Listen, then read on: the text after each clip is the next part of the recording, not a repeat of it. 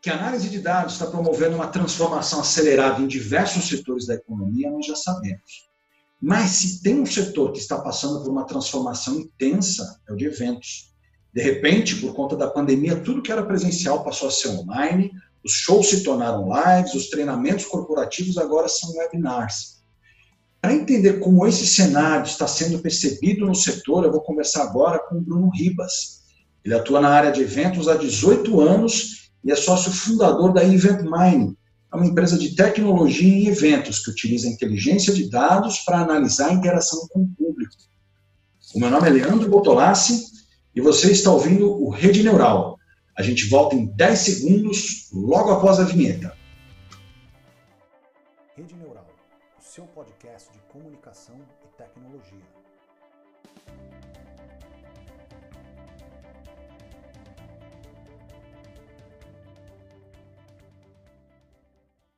Bruno, você já é de casa, mas eu quero agradecer a tua participação. Tudo bem? Tudo bom, Leandro? Tudo bom os ouvintes aí? Obrigado pelo convite da Eite, pessoal do Rede Neural aí. Prazer estar aqui falando com vocês. Bruno, o assunto é, ele é importante e também é muito interessante. É claro, a gente não quer focar em pandemia, mas não tem como a gente não contextualizar a atual situação com o mercado de vocês, que é o setor de eventos. Então, eu queria começar a nossa conversa entendendo de que forma que vocês estão avaliando o impacto da, da pandemia no mercado e como o setor de eventos está se reinventando diante desse cenário. Leandro, a gente brinca que o setor de eventos né, e de turismo foram os primeiros a parar e serão os últimos a voltar. Né? Ah, tem muita reunião hoje, muito bate-papo e discussão, querendo discutir políticas, uh, modos de como a gente se preparar para essa retomada dos eventos. Eu sou um defensor de que a gente nunca fez tanto evento, é, é meio que um contraponto pela realidade, porque, cara, hoje em dia todo mundo está participando de eventos online. Eu tenho certeza que a, todos os eventos que as pessoas programaram participar em 2020 não, não chega nem perto do que elas já participaram e a gente chegou agora na metade do ano. Então, o, o, mundo dos eventos tem que ser bem separados, assim, dos eventos presenciais e físicos dos eventos online. Eventos online e eventos híbridos é, são a nova realidade, já acontecia há bastante tempo. Muita gente trata como futuro. Nós da Event, quando eu tive todos os meus contratos cancelados, a gente foi pelo que estava acontecendo fora. E por isso nós paramos em dados para trazer algo que fosse futuro. Porque o que está se tratando hoje como é a realidade dos eventos é evento online e híbrido, que é o que podemos fazer hoje. Essa é a nossa realidade do setor de eventos, esperando para quando a gente puder voltar a fazer eventos com público que daí é o que a gente chama de eventos físicos e eventos offline. Entendi. Então, a pessoa que não estava ativamente participando de eventos, ela está aproveitando esse período de isolamento para ter algum tipo de, de, de participação, de, de, de, estar tá inserido dentro de algum contexto, seja fazendo curso, seja participando de um, de um TED, de algum tipo de, de iniciativa.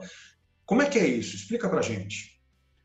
Cara, a, a, maioria das empresas, quando deu esse boom e tiveram que todo mundo teve que migrar para o online, uh, na realidade a gente teve que migrar para não só eventos, mas todas as atividades das empresas tiveram que se tornar online, né, independente do segmento. O cara que tinha varejo teve que ir para o e-commerce, o cara que fazia atendimento, visita presencial para cliente, teve que fazer reunião através do, dessas N plataformas que a gente tem, de Zoom, Meet, Hangout. Então, uh, todo mundo teve que se tornar online, né? Então, a, as empresas tiveram que se posicionar, foram obrigadas, por isso que a gente teve aquela enxurrada de lives. Pode ver que agora todo mundo está cogeriza de live, mas, querendo ou não, ainda tem funcionado, porque a gente já estava participando da era das lives. Na real, foi um grande boom, algo que aconteceu assim que todo mundo se obrigou a fazer e muita gente participou de cursos que não teria oportunidade de participar. Então, essa é que eu falo que é uma coisa que ninguém está olhando no setor de eventos, que a gente gosta de olhar. Nunca foi feito tanto evento, nunca participamos de tantos eventos, nunca tivemos acesso a tantos eventos, porque os eventos se tornaram gratuitos. Muitos eventos grandes vieram com modelo gratuito, porque porque dentro de uma plataforma online você consegue ter N patrocinadores ali dentro. O teu custo diminui. O custo do teu evento fica muito, muito mais focado em conteúdo. Então, é, esse é o diferencial, isso que tem avanço, avançou demais o setor de eventos, mas ainda sofre impacto, por quê? Porque, cara, era você ter noção, no começo da pandemia, 98% das, da, dos eventos foram cancelados. 98% tiveram esse impacto, sabe? Então, por quê? Porque a galera é toda focada no físico, né? Então, isso que deu muita porrada na gente e que agora está aprendendo a melhorar e aprendendo a usufruir desse momento. É, na verdade, assim, o que a gente está acompanhando é a mesma resiliência que os nossos avós tiveram no século XX para enfrentar Total. outras pandemias, para enfrentar cenário de guerra. Né? Então, é, é, isso pode ser visto como um fator prejudicial, também como um fator de transformação. Né? Então, o que você está apontando para a gente é que existe a possibilidade de se reinventar. Você começou fazendo de um jeito, né, o que você falou, a epidemia de lives, mas que foram conduzidas de uma forma meio que desordenada, mas que isso já começa a ganhar uma nova cara. Então, eu queria que você dissesse o que, que a, a Event Mining faz de diferente hoje. Você fala que trabalha com, com mineração de informações, com inteligência de dados durante o evento, a que especificamente você está se referindo? A, a Event Mining surgiu, cara, porque imagina assim, quando a gente teve o boom da pandemia, eu era produtor de eventos, né? Então, imagina, de um dia para o outro, seus, todos os seus clientes até 2021 resolvem cancelar tudo. Fala, pronto, já era, o que, que eu vou fazer, né? Aí você para para olhar, as pessoas são referência de setor, o que, que elas estão fazendo? E daí é isso que eu te digo, as pessoas foram focar nesse lance de eventos online e eventos híbridos. Só que, pô, eu olhei aquilo ali, eu falei, tá, cara, eles estão focando numa coisa que já existe. Então, se vai todo mundo focar nisso, como é que a gente vai se aproveitar disso? O que, que eu posso trazer de novo para isso? Foi onde eu fui olhar para fora do setor, eu vi que todo mundo fala em inteligência de dados, análise de dados, big data, ciência de dados, computação espacial, N coisas. Eu falei, cara, o que, que a gente faz isso em eventos? Aí, quando você para para olhar para eventos, Leandro, o pessoal trabalha dados como se fosse leads. Pô, peraí, é, dados é o quê? Dados pessoais. É a, a grande preocupação da LGPD é isso? É, é, eu brinco, eu falo que a grande preocupação da LGPD é proteger as nossas informações pessoais. Então, é, não é só isso que a gente tem ali. A gente consegue explorar um grande volume de informações dentro do evento para ajudar as empresas em tomar de decisões. Eu parei para olhar a minha relação de consumo e a relação de consumo da minha mulher, que mudou. E eu falei, cara, mas espera aí, velho, como é que aquele cara que eu comprava aquelas coisas sabe que eu ainda sou o cliente dele, eu ainda sou aquele lead qualificado dele? Ele vai ter que fazer alguma coisa para descobrir que eu não sou mais esse lead, descobrir quem é esse lead. Aonde que eu junto essas pessoas para fazer essas pesquisas? Num evento. Um evento nada mais é do que uma junção de pessoas no mesmo lugar, numa mesma hora, com uma mesma causa. E assim a gente cria uma comunidade.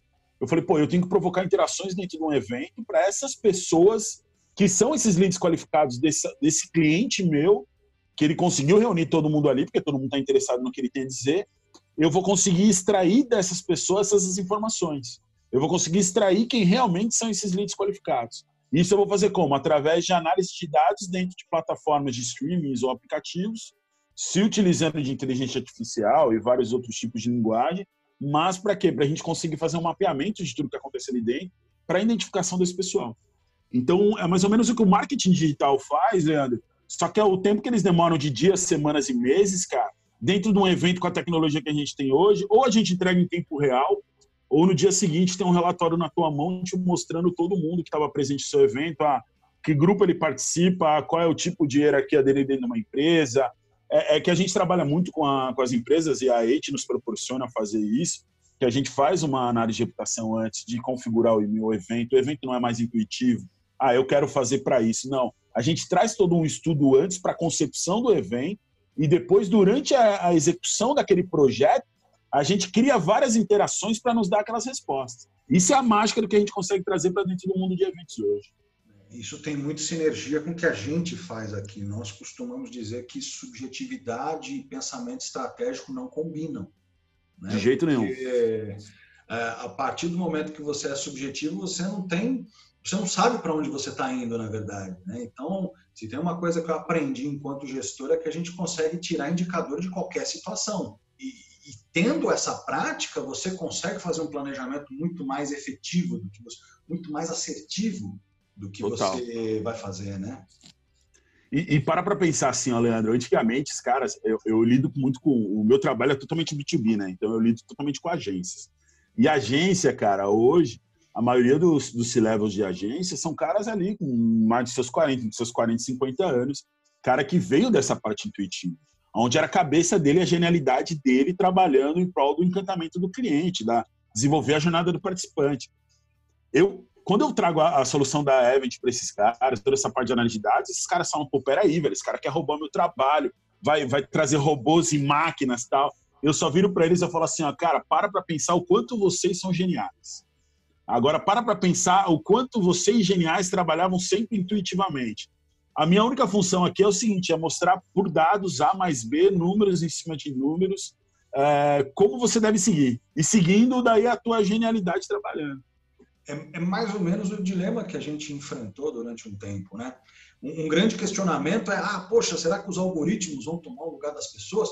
Não, pelo contrário, é, não vai tomar o lugar das pessoas e, e, não vai inibir a criatividade. Pelo contrário, vai te ajudar a ser muito mais assertivo na tua criatividade. Você Total. tendo o, o, o ponto de chegada já definido, é, a tua taxa de acerto é muito maior do que você pensar numa, numa série de possibilidades e ter que escolher uma. Você consegue ser muito mais eficiente no, no desenvolvimento da tua ideia, do teu projeto. Né?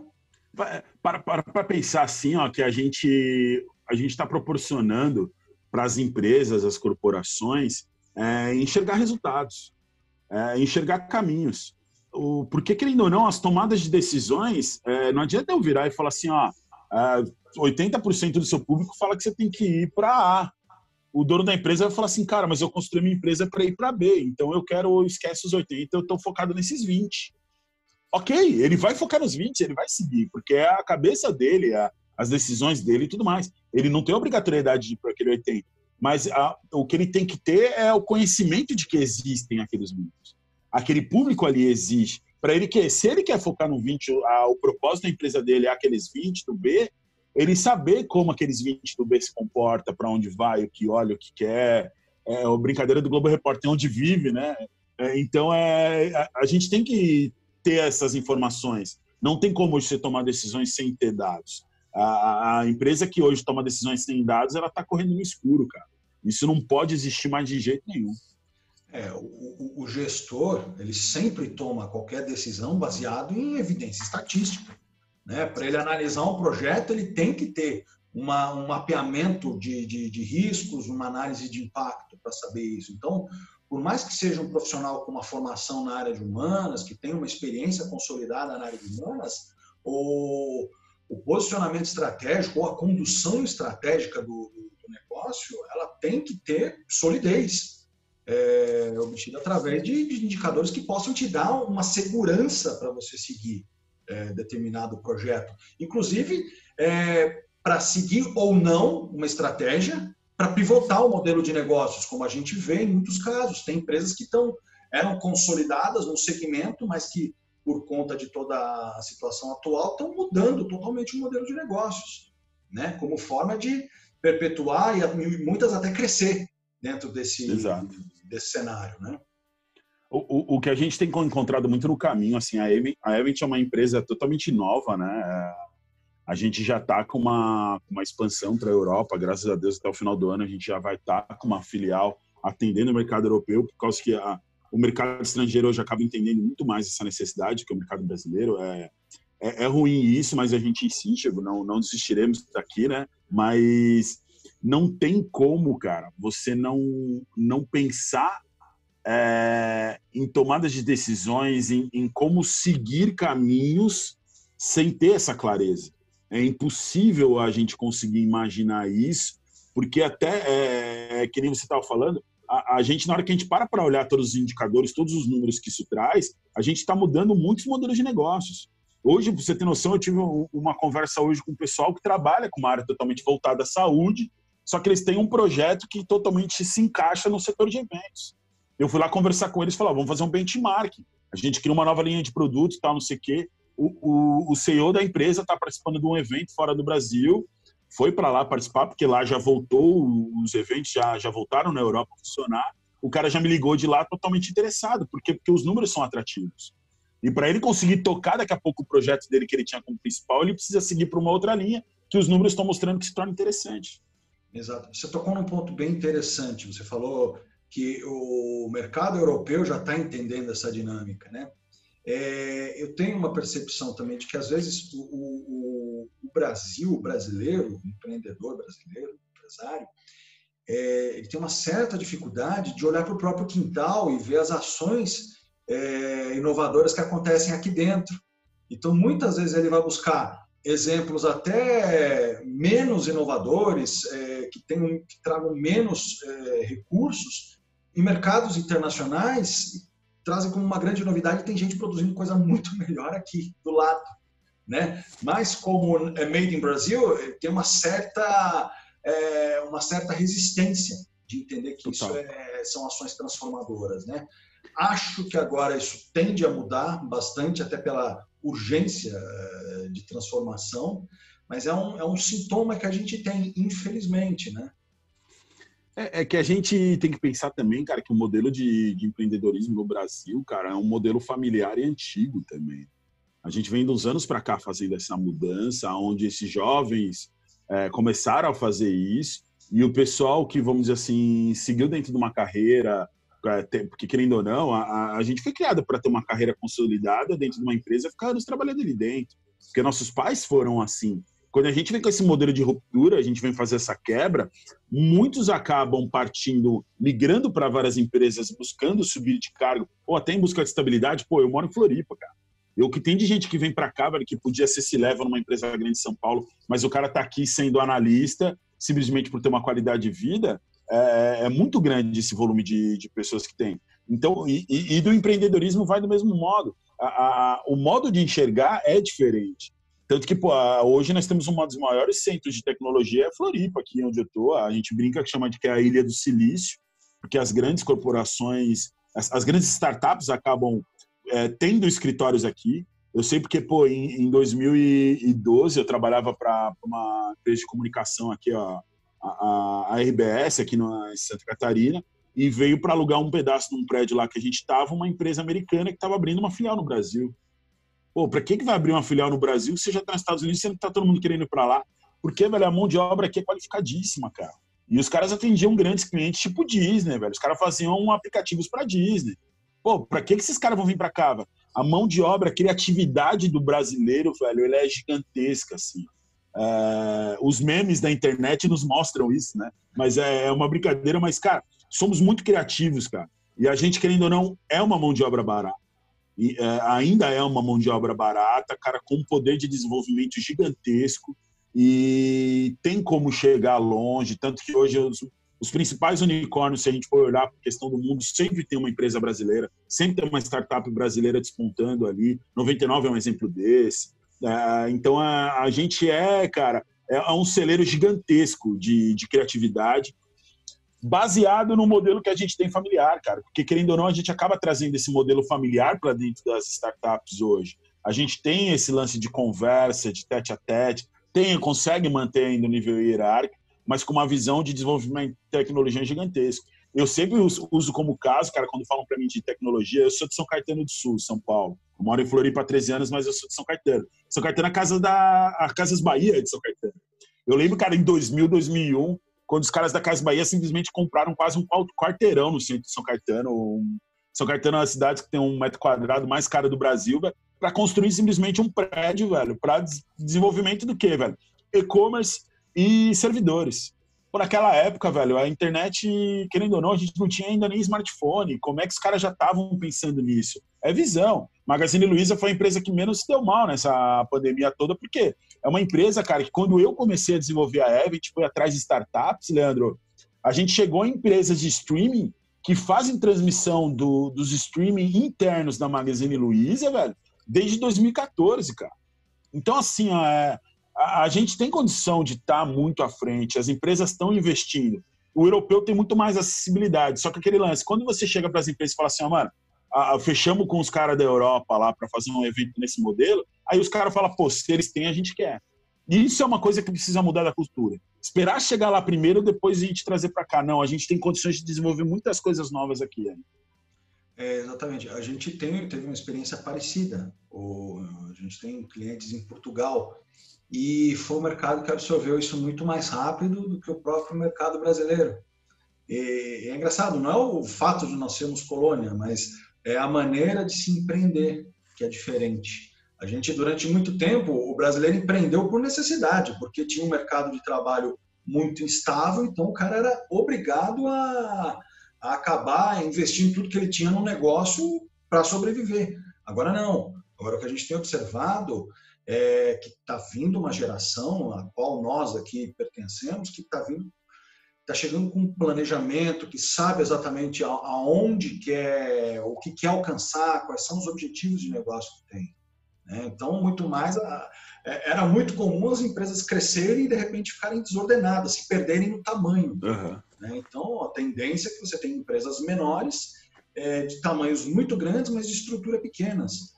É, esse é um, um, novo perfil de empreendedorismo que a gente está tendo no Brasil. Né? Mas em, termos de tendência, assim, o que, que você está imaginando? É, é, claro, a gente está pensando num cenário já de normalização, mas o que, que você enxerga de tendência aí para o próximo ano, para o próximo mês aí, pelo menos para a área de eventos? Cara, a, a, gente, a tendência hoje que a gente fala que é a, a realidade, né? A, se a gente for falar de futuro, é, é outro papo aqui para a gente ficar horas, mas para você entender como tendência, a gente já vai falar do que é real. Né? A tendência é as lives acabarem saindo dentro de, de plataformas como, se, como YouTube e Instagram, uh, acabam se deslocando delas e indo para plataformas exclusivas, porque dentro de plataformas exclusivas você consegue ter acesso a dados, ter acesso à informação. Não estou falando isso porque minha empresa é, é, é uma das referências hoje de mercado para isso, mas é, uma necessidade das empresas para a criação de comunidades. As empresas elas estão percebendo a necessidade de se tornar referências e conseguir alimentar o seu público-alvo com as suas informações, com seus produtos, dentro de comunidades exclusivas. E a gente só vai conseguir ter essas comunidades exclusivas quando eles migrarem para dentro dessas plataformas. Então, isso é uma tendência que está acontecendo. As grandes corporações estão é, migrando para esse modelo. Vão continuar se utilizando de redes sociais para isso, para fazer divulgação, ah, para captação de leads, sim, mas vão se utilizar muito mais para elas de divulgação e trazer esses leads para dentro dessas plataformas exclusivas com as marcas dos clientes, tá? Ah, uma outra tendência que a gente tem para o mercado de eventos é parar de trabalhar evento de maneira isolada. Hoje o, o evento físico ele vai ser o grande network. Então hoje as marcas estão trabalhando eventos online para trabalhar toda essa parte de estruturação de marca para que no próximo ano, quando a gente tiver, se Deus quiser, toda essa vacina, toda essa liberação de biossegurança e essa segurança de investimento também das empresas em voltar a aplicar dentro de eventos, toda essa a grana que era, que era aplicada antes, a gente vai conseguir ter os eventos físicos e presenciais como grande network, mas ao longo de todo o ano a gente vai estar trabalhando como micro e nano eventos online, eventos muito mais segmentados. Então, é isso que a gente vê como tendência, a segmentação de eventos através de eventos online e os eventos físicos se tornando grande network.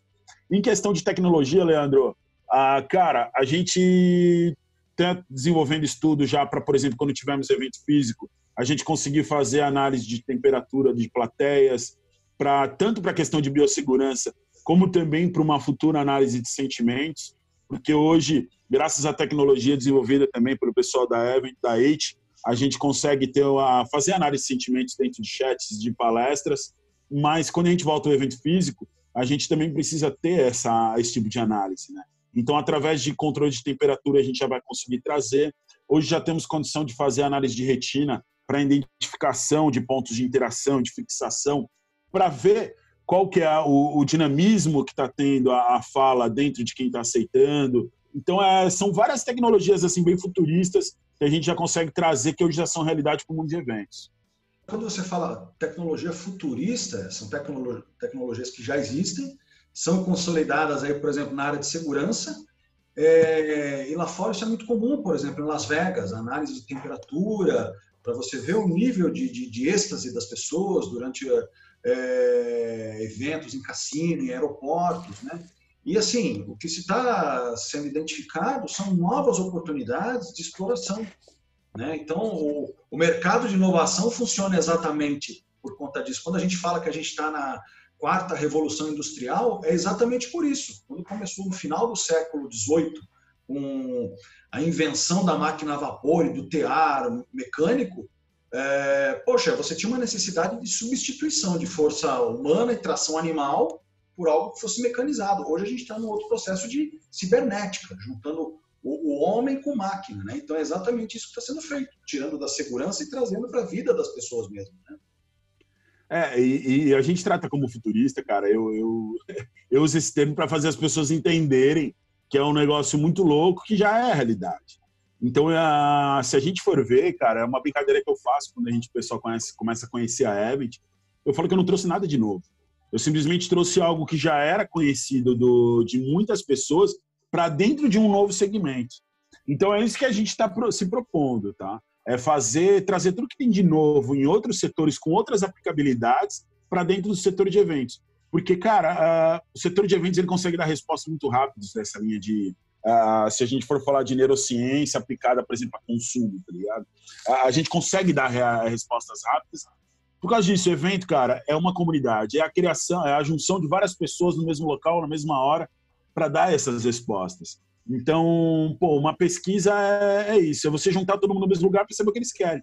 A gente só quer trazer essas tecnologias todas de outros lugares para dentro do setor de eventos e a gente trata, trabalha como futuro para as pessoas entenderem que já é a realidade. Porque, velho, o futuro é amanhã, velho. E o amanhã é agora. Exatamente. Olha, Bruno, é, eu tenho certeza que o assunto ia render horas de discussão, oh. mas assim, a gente pode abordar isso em outras oportunidades, com certeza. É, mas hoje a gente vai ter que ficar por aqui, até por conta já do, do, do nosso tempo.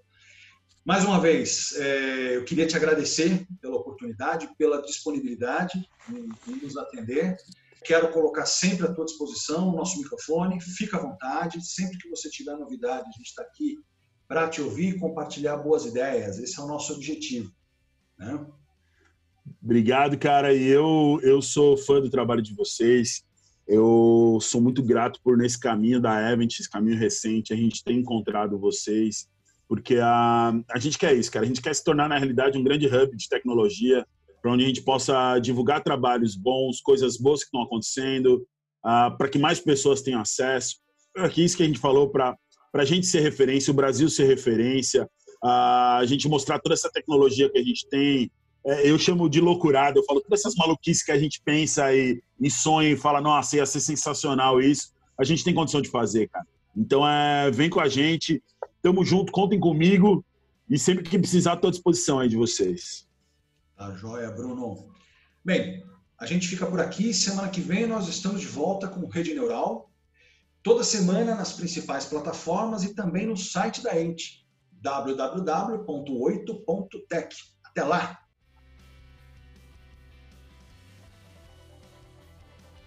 Você ouviu Rede Neural, um oferecimento EIT, inteligência de dados para otimizar a comunicação com seus públicos. Acesse www.8.tech.